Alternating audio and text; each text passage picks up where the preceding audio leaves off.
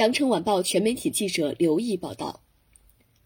二月十八号，北京冬奥会总共产生五枚金牌，谷爱凌有望在自由式滑雪女子 U 型场地技巧决赛中夺得金牌，宁忠岩将向速度滑冰男子一千米决赛奖牌发起冲击。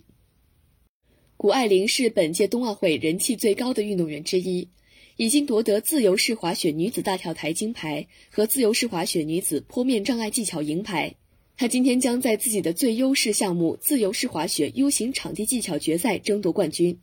在资格赛中，谷爱凌排名第一，张可欣排名第五，李方慧排名第七，共有十二名选手参加决赛。速度滑冰男子一千米比赛，宁忠岩将与连子文并肩出战。二月八号，宁忠岩在速滑男子一千五百米比赛排名第七，压力过大使他比自己最好的成绩慢了不少。到了一千米比赛。宁忠岩如能调整好心态和状态，将有机会冲击奖牌。今天的花样滑冰双人滑比赛将会精彩纷呈，夺标热门隋文静、韩聪与队友彭程、金阳出战短节目，为进入自由滑比赛以及最终冲击金牌打下基础。此前在女子雪车单人比赛中，怀明明和应清分列第六和第九。今天在女子雪车双人比赛，怀明明、王璇。印青、杜佳妮参赛。